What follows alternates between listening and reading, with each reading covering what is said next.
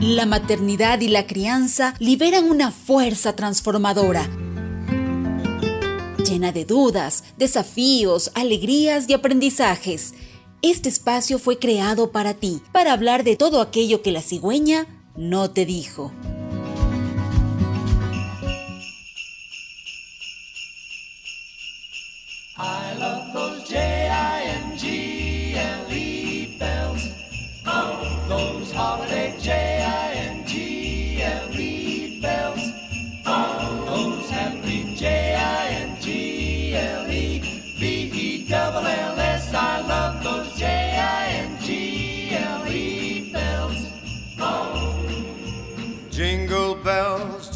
Bells, jingle all the way.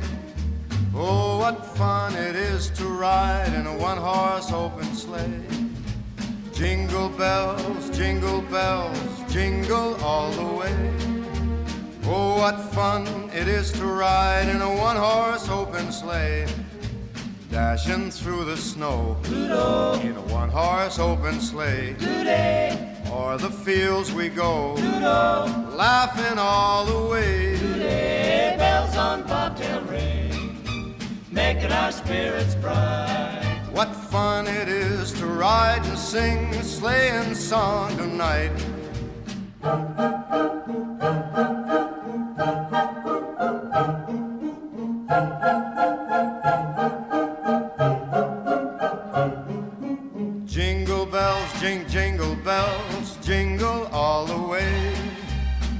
what fun it is to ride in a one horse open sleigh. I love those J I N G L E bells, those holiday J.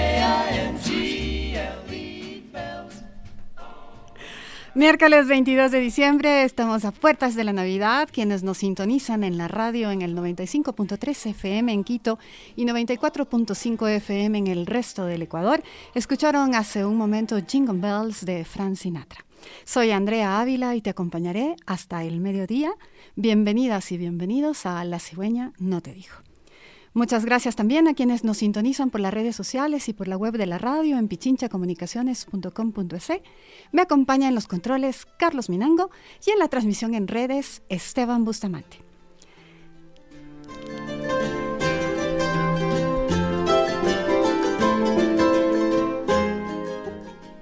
La Navidad, el 25 de diciembre, es una festividad en la cual el mundo cristiano conmemora el nacimiento de Jesús. De hecho, la palabra Navidad como tal procede del latín nativitas y nativatis, que significa nacimiento. En muchos países, el término Navidad se utiliza no solo para referirse al día en que se celebra el nacimiento de Jesús, sino también la noche, el, el, nacimiento de Jesús en la Nochebuena, el día 24, sino también se extiende para señalar el periodo posterior, hasta el Día de Reyes, que es el 6 de enero. En otras tradiciones se celebran en cambio los 12 días, que van desde el 25 de diciembre hasta el 5 de enero, es decir, previo a la llegada de los Reyes Magos. Aunque en, algunos aunque en algunos países el festejo esté reservado solo a la comunidad cristiana, la Navidad es una celebración con presencia mundial, cada una con sus particularidades. Alemania, por ejemplo, nos ha heredado el calendario de Adviento, que sirve para hacer una cuenta de los días que faltan para que llegue el 25 de diciembre. El calendario puede ser un mueble con 24 cajoncitos y en cada uno se guarda un dulce, un pequeño juguete o un mensaje y se va abriendo uno a uno hasta que llega el día D. Por otro lado, no se conoce bien el origen del árbol de Navidad. Probablemente fueron los escandinavos o los alemanes en el siglo XVI o XVII y esta tradición fue extendiéndose por todos los países de Europa y luego por todo el planeta, gracias a la magia de la globalización cultural. Aunque la Navidad se asocia con el invierno y hay muchísimas canciones que lo recuerdan, y también, por supuesto, el imaginario popular se ha alimentado de las películas ambientadas en tiempos de nieve, el hemisferio sur recibe la fecha en pleno verano. Argentina, Chile, Paraguay, Australia, todos los países del sur de África tienen días muy, muy calurosos. ¿Y los regalos? Entregar obsequios en estas fechas no ha existido siempre. El origen de esta costumbre tiene teorías diferentes. Una de las más lejanas se remota a la antigua Roma y es de origen pagano. Los romanos realizaban rituales durante el solsticio de invierno, que justamente fue ayer, en honor a los dioses. Las fiestas más populares, según la Enciclopedia Británica, eran las Saturnales, que se celebraban entre el 17 y el 24 de diciembre, en honor a Saturno, el dios de la agricultura. En esta festividad se celebraba el fin del periodo más oscuro del año y el nacimiento del nuevo periodo de luz. El origen de Papá Noel, en cambio, tiene su, se, se remota a Licia, en la actual Turquía, a finales del siglo III. Allí un niño llamado Nicolás se quedó huérfano y heredó una gran fortuna de sus padres. Años más tarde, el menor se convirtió en un sacerdote que destinó parte de su fortuna a ayudar a niños y desamparados. La devoción por el santo se extendió por Europa y hay quienes defienden que fue en ese momento cuando comenzó la tradición de hacer regalos a los más pequeños de la casa. En el siglo XIII, San Nicolás era representado en Holanda con una barba blanca, ropa eclesiástica, un saco de regalos para los niños e iba montado en burro. Los emigrantes holandeses fundaron en 1624 Nueva, Nueva Holanda, hoy en día Nueva York, en el continente americano, y llevaron consigo esta tradición al otro lado del Atlántico. Sin embargo, el historiador Stefan Nissenbaum sostiene que en Nueva York la costumbre de comprar regalos comenzó en la primera mitad del siglo XIX. Nissenbaum explica en su libro La batalla por la Navidad que en esa época las personas más pobres podían exigir comida y bebida a las más ricas y hacer celebraciones en las calles. Entre 1800 y 1850, la población de Nueva York se multiplicó por 10 las élites, según el historiador, comenzaron a temer que estas celebraciones se convirtieran en protestas. Entonces, apelaron a una supuesta tradición que sus antepasados holandeses tenían, según la cual los regalos debían darse de padres a hijos y no de jefes a trabajadores.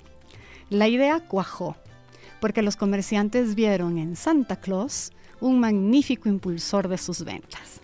De hecho, la imagen de Papá Noel con el trineo y los renos es una invención estadounidense, y así la entrega de regalos se volvió costumbre. Y de esta costumbre vamos a hablar hoy. Aunque intentamos recordar que la Navidad es un tiempo de recogimiento para mirar nuestra luz interior, lo cierto es que el comercio ha podido más y es la temporada más alta de ventas en todo el año. Esta mañana vamos a conversar de regalos de Navidad para los niños, de qué factores tomar en cuenta y también, por supuesto, de la importancia de dar y de recibir. Nos acompaña para esto Verónica Dávila. Verónica es psicóloga clínica, mamá de cuatro hijos. Verónica se ha especializado en pedagogías innovadoras y asesoramiento familiar. Se dedica a la adolescencia y tiene su consulta privada. Muchas gracias, Verónica, por acompañarnos esta mañana. ¿Qué tal, Andrea? Buenos días, ¿cómo estás? Mucho gusto también de estar aquí. Verónica, la Navidad es un tiempo de mucho consumo. ¿Cómo vamos a explicarles o cómo podemos explicarles a los niños qué son los regalos y cuál es su propósito? Bueno, yo eh, primordialmente creo que hay que darle un significado a esta época de la Navidad, ¿no? No solamente dar regalos por dar o recibir regalos por recibir, sino eh, ponerle un significado a la Navidad. Como tú bien has dicho en la introducción, la Navidad es una fiesta cristiana en la que celebramos la Natividad de Jesús. Pero también yo conozco muchísimas familias que no son practicantes, no son religiosas, que le han dado un significado a la Navidad, ¿no? Eh, como el significado de eh, renovarse en el amor a los demás y de poner en alto esa paz y esa alegría que debe haber en, comunión con la familia, ¿no? Entonces, una vez que se da el significado real a lo que es la Navidad, a lo que es una época de, amistad, de fraternidad, de demostrar el amor, pues entonces ahí adquiere un significado el eh, recibir un regalo. Esto del propósito de los regalos también te preguntaba porque muchas veces los niños chiquitos están muy acostumbrados a recibir regalos, pero no a darlos. Y pasa, por ejemplo, que cuando tienen una fiesta de cumpleaños, eh, quieren el regalo para su amiguito o amiguita que cumpleaños, pero también uno para ellos. O cuando es el cumpleaños de la hermana o el hermano, ¿y por qué a mí no me hacen regalos? Entonces, te preguntaba también esto como para tener elementos para explicarles a los niños qué significa un regalo, por qué los damos, cuál es su propósito. Un regalo, indudablemente, un niño tiene que entenderlo como una forma de demostrar cariño, de demostrar amor, de demostrar agradecimiento. Eh, es muy importante transmitir ese mensaje de que hay diferentes maneras de demostrar cariño, ¿no? Y esto viene desde los padres, ¿no? Desde qué significo yo en la vida de mis padres, ¿no? Eh, cómo mis padres me demuestran el cariño. Los niños eh, pequeños, hasta los 12 años, son bastante concretos, ¿no? Es, la, frase de ver para creer. Entonces tú le, te puedes matarle diciendo a un niño, yo te quiero, te amo, te adoro, pero si nunca le has dado una caricia, si nunca le has dado una demostración concreta de ese cariño, el niño no te entiende perfectamente, ¿no? Entonces es muy importante que em, ese regalo, ese pequeño obsequio que un niño recibe o que un niño puede dar, eh, esté em, enmarcado en esta demostración de un cariño o de un agradecimiento, ¿no? Cuando los niños empiezan a entender esto, eh, les gusta regalar, ¿no? Eh, em, poder practicar esa, esa virtud de la generosidad, pero primero tener la virtud de la empatía, ¿no? De ser empático con el otro. ¿Qué te gustaría recibir a ti, ¿no? Para yo poderte regalar, para yo poderte homenajear con ese pequeño obsequio. Y también qué tengo yo para darte, porque no todo tiene que ser material y entonces eh, ahí el intercambio tiene que ser un poco más claro, porque dijiste algo, hay muchas veces niños que no reciben ninguna caricia, ni atención, ni empatía, pero pueden recibir muchísimos regalos. Los regalos son importantes, sin duda, pero no pueden reemplazar ni la presencia ni el cuidado emocional. Y entonces, ¿qué mensaje erróneo estamos entregando los padres cuando damos regalos para reemplazar presencia y para no sentirnos culpables por nuestras ausencias.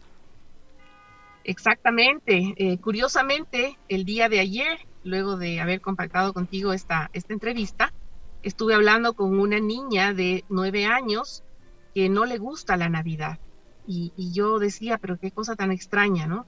Y ella decía, no, no me gusta la Navidad porque es el tiempo en que menos tiempo estoy con mis papás. Cada uno tiene las cenas de la oficina, las cenas de los amigos de universidad, la cena de los amigos de colegio, y están llenos de compromisos, llenos de cosas, y no, yo no les veo a mis papás, ¿no?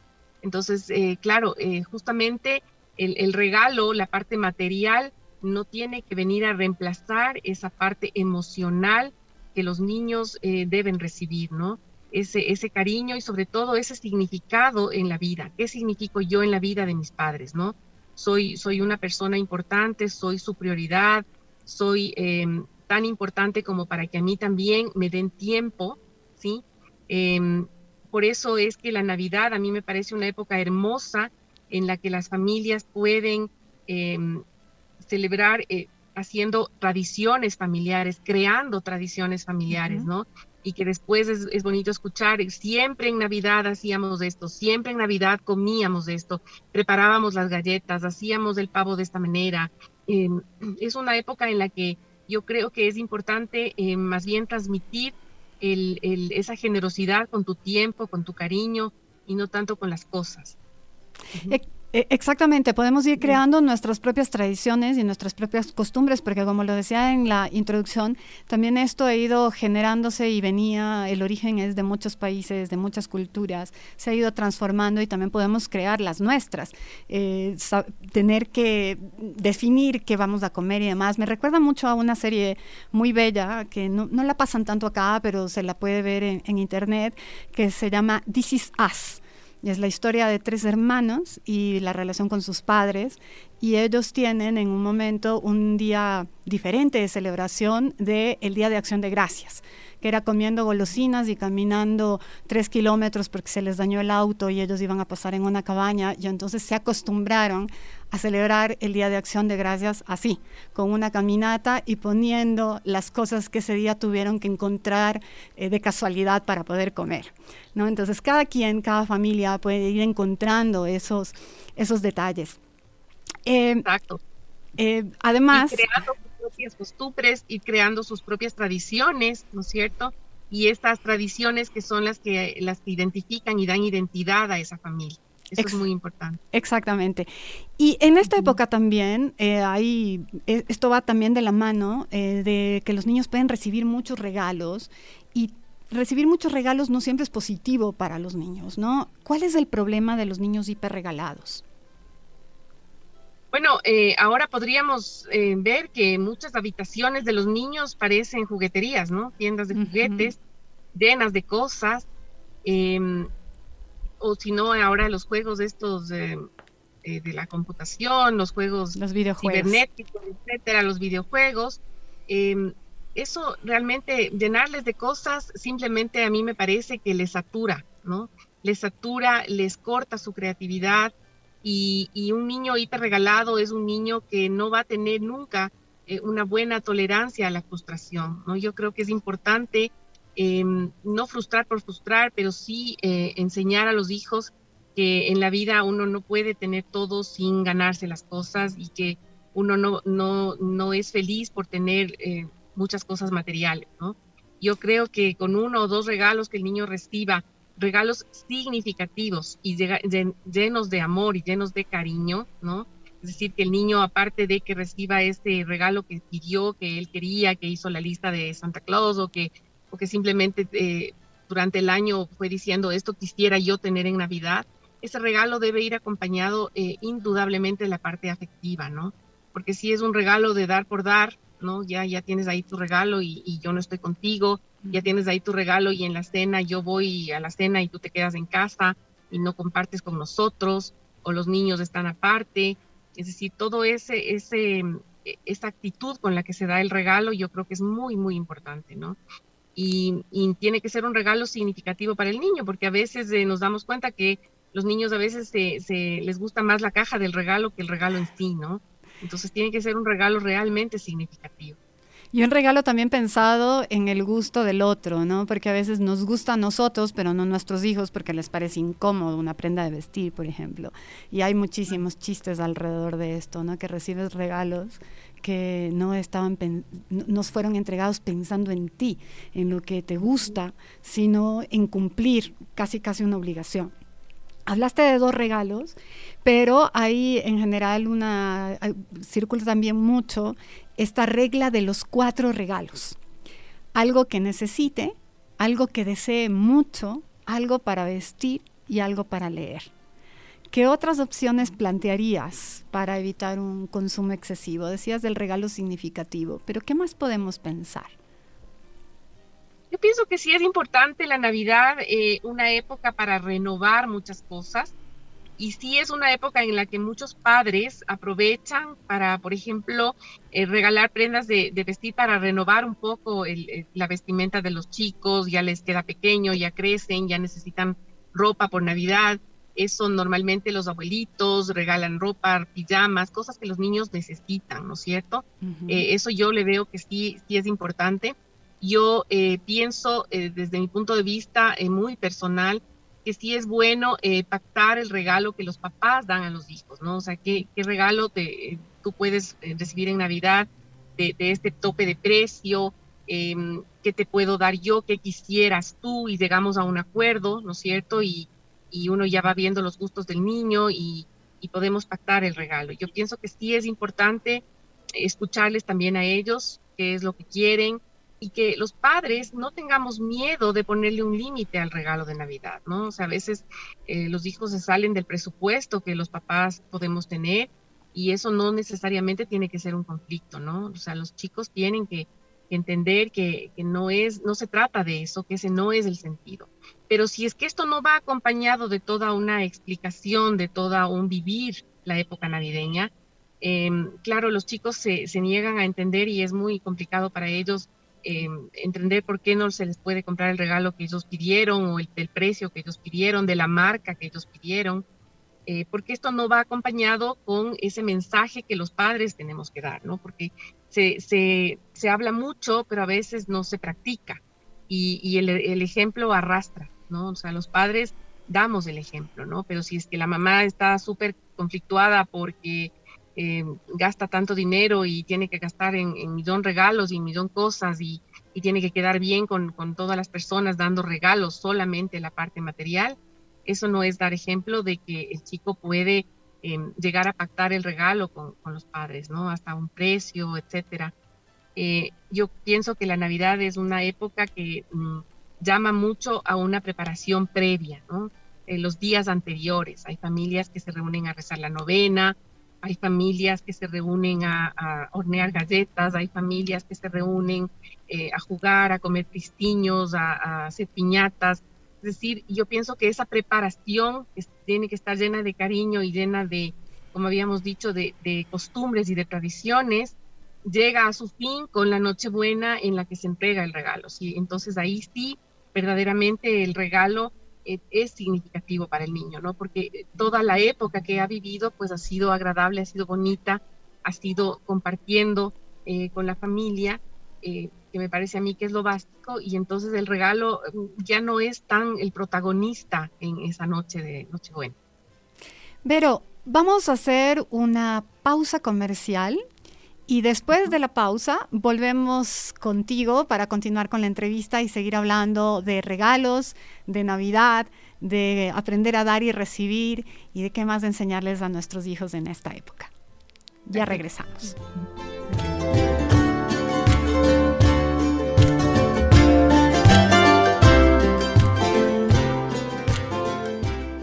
La cigüeña no te dijo. La cigüeña no te dijo.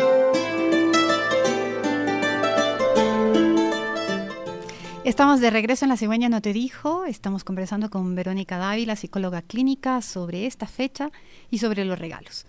Antes de ir a la pausa, habíamos conversado con Verónica sobre bueno, los niños hiperregalados y también la importancia de ir generando nuevas tradiciones y también de poder ser creativos en la entrega de regalos. ¿no? Los niños pueden participar, por ejemplo, haciendo el papel de Navidad, empacando regalos, haciendo galletas. Eh, se puede crear entre la familia una colecta para un regalo grande, por ejemplo, la compra de una cama o, de algo, que el niño necesite o quiera mucho, se puede utilizar el presupuesto de los regalos de Navidad para un viaje, pero también es importante enseñarles a los niños a dar, porque como reciben mucho en esta época, Verónica, necesitamos enseñarles e inculcarles esta dinámica de manera sana, de enseñarles a recibir, pero también a dar para cultivar su generosidad. Así es, la Navidad eh, yo creo que es un momento para poder eh, formar a nuestros hijos en generosidad, en entrega a los demás, ¿no? Motivar a nuestros hijos a pensar en los demás, eh, pensar en no solamente en sus amigos, en sus primos, en la gente que está cercana, sino también en aquellas personas que más lo necesitan. Es una época muy bonita para hacer una labor social en familia, por ejemplo, ¿no? Eh, poder em, del cupo que tienen los, niños para su regalito de Navidad que los padres les van a dar, destinar una parte para poder comprar algo para una familia que lo necesita, para dar a los niños de alguna parroquia que se ha pedido colaboración. Es una época muy buena también para eh, recolectar juguetes que los niños ya no utilizan y que están en buen estado, eh, limpiarles, dejarles bonitos, dejarles con apetitivos, como yo digo, para que los otros niños eh, que son eh, de escasos recursos, por ejemplo, los puedan recibir. Es, es, una época muy bonita en la que se puede em, hacer esto con los hijos, ¿no? Compartir este tiempo pensando en los demás, en aquellos niños, ahorita estamos hablando de los niños hiperregalados, pues también existen los niños que simplemente para ellos la Navidad pasa completamente desapercibida, no reciben nada, y es muy bueno que nuestros hijos aprendan a, compartir, aprendan a dar a las personas que no conocen, pero que son necesitados. Entonces yo creo que es una bonita época también eh, sabiendo que ellos van a recibir un regalo nuevo, pues poder compartir con los otros niños eh, regalos que ellos puedan, puedan dar de sí, ¿no? Cosas que ellos puedan compartir con los demás. Verónica, eh, otra cosa con los regalos es que a veces nos dejamos llevar mucho por las modas comerciales. Y hay juguetes, materiales que los niños pueden realmente necesitar y que son muchísimo más interesantes que un juguete con el cual interactúan 30 minutos y luego lo dejan ahí listo para acumular polvo durante meses. ¿Qué ideas de regalos que no sean juguetes comerciales ni dulces recomendarías? Y pensemos en esto en grupos de edad. Por ejemplo, comencemos con los bebés de 0 a 18 meses. No, de 0 a 18 meses, eh, regalos, eh, juguetes didácticos, ¿no? Cosas que ellos puedan eh, manipular eh, en, la, etapa en sentido sensitivo concreto, eh, cosas que puedan manipular, que puedan moldear, por ejemplo, también, cosas que suenen, que tengan diferentes texturas y que les puedan llamar la atención y que a la vez sirva como una estimulación. Que les vaya desarrollando los sentidos y que les vaya acompañando en su crecimiento. Así es. Y puede hacer una estimulación. Los niños de 2 a 4 años, ¿qué regalo recomendarías? Eh, bloques para construir, pueden ser bloques de madera, pueden ser legos para su edad, eh, todo lo que, lo que eh, les ayude a ellos a construir y a desarrollar su creatividad. Y también, em, por ejemplo, pueden ser libros con, dibujos grandes, con diferentes texturas, con letras grandes, para que ellos se vayan familiarizando con, los libros, con la lectura. Em, pueden ser también juguetes que suenen, que, se muevan, em, es decir, cosas que, a ellos les, les llame la atención, ¿no? Em, por ejemplo, a las niñas también les gustan sus, muñequitos, sus bebés, eh, ese tipo de, regalos para los niños pequeñas también, también es bonito. reciben con, con, todo cariño porque les gusta, por ejemplo, bañar a estos bebés, eh, muñecas que puedan, que puedan ser manipulables, ¿no? No esas muñecas que tienen que estar en la, todo así en la percha para que solamente las miren, ¿no? Sino que puedan ellas manipular, que puedan eh, tocar. Bueno, acá también habría que hacer una reconsideración, ¿no? Durante mucho, mucho tiempo se habló de juguetes para niños y de juguetes para niñas y se fue fomentando una visión bastante sexista sobre el regalo. Y en realidad hay niñas que es absolutamente lógico, a las que les pueden gustar los camiones que tradicionalmente fueron vistos como regalos para niños, y hay niños a los cuales les pueden gustar los bebés.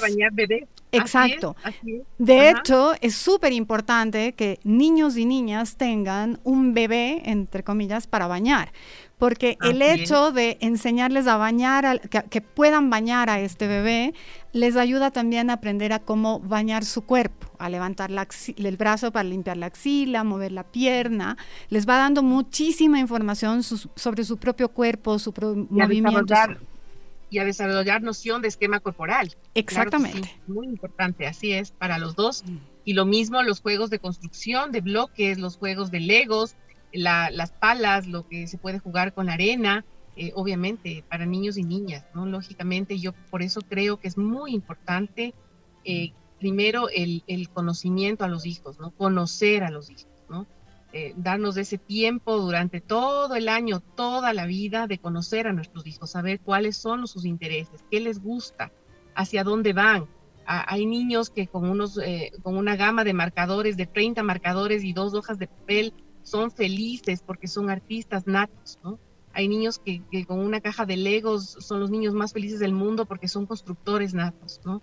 Em, entonces es importantísimo que los papás eh, conozcan a sus hijos. Exacto. importante, ¿no? Saber cómo son mis hijos, que, hacia dónde eh, eh, quieren cultivar ellos, hacia dónde son sus intereses y sus habilidades, para que yo les pueda dar un regalo que realmente sea significativo para ellos. Exacto, lo que has dicho. Si tengo un hijo al que le encanta dibujar, el mejor regalo puede ser una gran caja de pasteles, crayones, marcadores, pinturas, un gran juego de papel para que pueda hacer todos los dibujos que quiera, acuarelas. Hay una variedad enorme y maravillosa.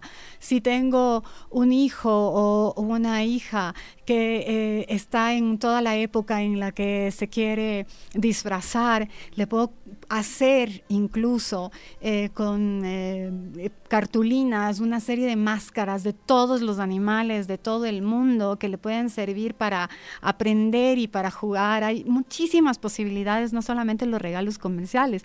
Pero sigamos con estas recomendaciones por grupo de edad. ¿Qué recomendarías para quienes están aprendiendo a leer y escribir? en este grupo de 6 a 8 años. Justamente ahí, eh, bueno, entran los, libros, libros divertidos, libros interactivos, libros dinámicos. Libros bonitos que, a los niños les, motive a la, lectura, eh, pinturas, crayones, em, juegos de mesa, por ejemplo, juegos que te, que te eh, hacen desarrollar el razonamiento numérico, razonamiento verbal, esos, eh, en los juegos de, de, mesa tú también puedes compartir con los chicos, eh, puedes jugar esos juegos con ellos. Em, les gusta también eh, los juegos de, barajas, donde pueden ellos ir reconociendo números con cantidades. Em, es decir, en la parte de cuando ellos están en la escolaridad, es cuanto más em, opciones hay de regalos creativos que se les puede, que se les puede dar. Exacto, porque eh, también hay que tener en consideración algo. A veces eh, subestimamos a nuestros hijos y pensamos que hay libros que no les van a servir todavía porque están un poco difíciles para su edad. Y en realidad no es así. Los niños tienen una ansia de aprender sobre cómo funciona el mundo y sobre eh, la realidad en la que viven y que van de a poquito incorporando vocabulario y razonamiento y demás. Entonces, más bien pensar en los temas que les interesan y no en em, si son fáciles o difíciles de entender, porque los niños tienen una capacidad enorme. Se aprenden, siempre ponemos este ejemplo, los nombres de dinosaurios con una facilidad que ya quisiéramos los adultos. Entonces, no hay que escatimar por ahí también, ¿no? Y finalmente, Vero... Eh, un, libro puede ser, un libro puede ser muy útil si es que también eh, se constituye en una, en una herramienta de acompañamiento para tu hijo, ¿no? Que juntos podríamos leer el libro, por ejemplo. En el tiempo de lectura cuando encontramos palabras difíciles, eh, palabras que no están dentro de, todavía de su vocabulario, pues podemos explicarle, podemos consultar, podemos ver y podemos ir leyendo en, compañía. Podría ser una forma de acompañarle también. Pero y finalmente los regalos para preadolescentes y adolescentes, que quizá a veces es uno de los más eh, difíciles. la mayoría de personas es lo que más se preguntan, no, no sé qué regalar, porque los preadolescentes y adolescentes están en un descubrimiento tan interno que a veces no suelen comunicar tan bien lo que quieren. Eh, verás, yo creo que en adolescentes y en preadolescentes em, es bonito, em, por ejemplo, salir con ellos a buscar su regalo, ¿no? Es, Podría ser un momento de, compartir una, una, una, cita, una, yo, yo sé decir, una tarde de chicos, una tarde de chicas para ir al lugar a, donde te, qué, regalo quisieras, qué regalo te interesa. Yo cuento con este, con este presupuesto y podemos ir a ver tu regalo. Yo creo que es, es em, eso es también algo bonito porque ellos pueden escoger. A veces, muchas de las veces no eh, apuntamos con el regalo para los adolescentes, em, no, les, no les podemos leer, no es tan fácil leerles, eh, pero sí es bueno compartir con ellos un momento previo para ir a escoger su regalo. Yo recomiendo eso, me parece que es muy importante porque es una forma de, de acercarte a ellos, es una forma de compartir con ellos, de darles tiempo y, que ese es obviamente el mejor regalo y de, aprender a conocerles también, porque a veces em, ellos se cierran tanto en sí mismos que no les conocemos, no sabemos exactamente cuáles son sus, sus necesidades, sus, deseos, sus gustos, y, es un bonito descubrimiento cuando sales con ellos y empiezas a buscar su regalo, ¿no? Y, y verles cómo esa, son bandidos y quieren salirse un poquito del presupuesto y entonces llegas a un acuerdo y puedes darle un regalo que realmente para él tenga eh, un significado acompañado de un recuerdo lindo de cuando lo fuimos a comprar, ¿no? O yo pienso que yo sí recomiendo eh, ya en adolescentes y en preadolescentes este, este tipo de regalos. Es una lindísima idea porque sí, es un tiempo para compartir, para conocer, para reconocer, para conversar. A veces es un poco complejo sacarles las palabras y también el consejo sería no juzgar, porque juzgamos mucho sus gustos. ¿En serio te gusta eso? ¿En serio quieres eso? Pero ese color, pero tienes todo negro o rojo o amarillo. Claro que sí. Entonces... se les aprende a conocer y obviamente a respetar sus gustos, ¿no es cierto? Em, pero mira, tan caro para nomás de lo que es, bueno, pero eso es lo que él quiere y tú te arriesgaste a eso el momento en que dijiste salgamos a ver qué quieres y, veamos y, compartamos contigo, ¿no? Entonces yo, yo, yo recomiendo eso, es, una, es una, un bonito recuerdo que después de ellos le, le asocian con el regalo, que no solamente fue que me dio, sino que salimos, compramos, hicimos, eh, compartimos ese momento. Sí, una muy, muy bonita idea. Muchísimas gracias, Verónica, por acompañarnos esta mañana y darnos tantas ideas y explicarnos también y conversar sobre todo lo que significa la Navidad y cómo poder llevarla de mejor manera sin agobiarnos tanto. Gracias a ti, Andrea. Un gusto. Que estés muy bien. Era Verónica Dávila, era Verónica Dávila, psicóloga clínica, con quien conversábamos de la importancia de dar y de recibir, de los regalos adecuados o sugeridos según cada grupo de edad, regalos que podemos hacer por nosotros mismos, regalos que no sean comerciales, regalos que les den eh, aprendizajes importantes a los niños. También podemos hacer regalos colectivos, como decíamos, cocinar juntos, eh, invertir o hacer colecta para algo que, queramos, eh, un viaje. Y también están los regalos que, pueden servir mucho, que son, que a veces los, los niños desean mucho, que puede ser un curso de artes, de música, un curso de algún deporte que quiera practicar. Eh, esos también son regalos que ellos pueden apreciar y que además les pueden ayudar en algún momento dado a comunicar lo que van sintiendo, lo que van creyendo, sobre todo en la adolescencia que puede ser una época de mucho recogimiento interior. Eh, el arte y todo este tipo de manifestaciones nos los puede ayudar a comunicar lo que van descubriendo en su interior. Se acerca el momento de despedirnos. Les quiero agradecer muchísimo por su sintonía, por compartir este espacio con nosotros cada miércoles. Muchas gracias por sus comentarios, por sus mensajes, por sus llamadas. Disfruten de este tiempo con descanso o con celebración. Conmigo será hasta el próximo miércoles cuando el fin de año esté muy, muy cerca. Como siempre, muchísimas gracias al equipo de Radio Pichincha, a Eli en la producción, a Carlitos Minango en los controles, a Esteban Bustamante que nos acompañó esta mañana en la transmisión en redes. Soy Andrea Ávila, nos vemos la próxima semana. No se desconecten de la señal de Radio Pichincha porque ya viene la segunda emisión de Punto Noticias. Y los dejo con un poquito de música a quienes se quedan aún en la señal de la radio en 95.3 FM. Esto es Navidad, Navidad, interpretada por el argentino Diego Torres, acompañado por la Filarmónica Joven de Colombia. Hasta la próxima. Merry Christmas. Volamos a descubrir más temas que te pueden interesar. Te esperamos para hablar de aquello que la cigüeña no te dijo.